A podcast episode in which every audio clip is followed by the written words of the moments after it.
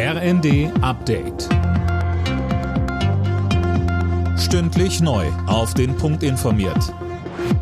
Ich bin Dirk Jostes. Guten Abend. Damit die Ticketpreise im öffentlichen Nahverkehr künftig nicht steigen, fordern die Verkehrsminister der Länder zusätzliche Milliardenhilfen vom Bund. Außerdem wollen sie, dass der auch einen Nachfolger für das 9-Euro-Ticket vorschlägt. Bundesverkehrsminister Wissing kritisiert die Forderungen. Weil sie keine Antwort auf die Frage geben, wie geht es weiter mit dem ÖPNV. Deswegen ist ganz klar, wir müssen bei dem bleiben, was ich vorgeschlagen habe. Die Frage klären, wie können wir den ÖPNV attraktiver machen? Wie können wir den Schwung von dem 9-Euro-Ticket aufnehmen, um mehr Digitalisierung, mehr Vereinfachung Realität werden zu lassen, und zwar dauerhaft. Änderungen an der Gasumlage könnten sich schwierig gestalten. Grund sind verfassungsrechtliche Hürden, so das Wirtschaftsministerium.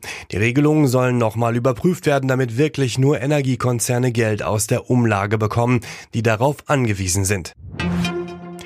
Vermieter dürfen ihren Mietern trotz steigender Preise das Gas nicht einfach abdrehen. Das hat das Verwaltungsgericht Frankfurt entschieden. Tim Britztrup hat die Details. Die Versorgung mit warmem Wasser gehört demnach zu den Mindeststandards. Das Verwaltungsgericht bestätigte damit die Entscheidung der Stadt Frankfurt am Main.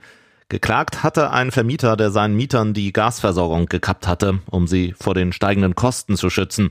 Warmwasser sollten sie in der Küche auf dem Herd heiß machen. Nach Beschwerden der Mieter hatte die Stadt bereits angeordnet, dass die Gasversorgung wiederhergestellt werden muss. Der Pharmakonzern Moderna verklagt seine Konkurrenten Pfizer und BioNTech. Moderna wirft den beiden Unternehmen vor, bei der Entwicklung ihres Corona-Impfstoffs Technologie von Moderna verwendet zu haben. Die sei aber patentiert. Der SC Freiburg hat in der Fußball-Bundesliga am Abend einen Heimsieg gefeiert. Die Freiburger gewannen im eigenen Stadion gegen den VfL Bochum mit 1 zu 0 und klettern damit erstmal auf Tabellenplatz 2. Die Bochumer bleiben letzter.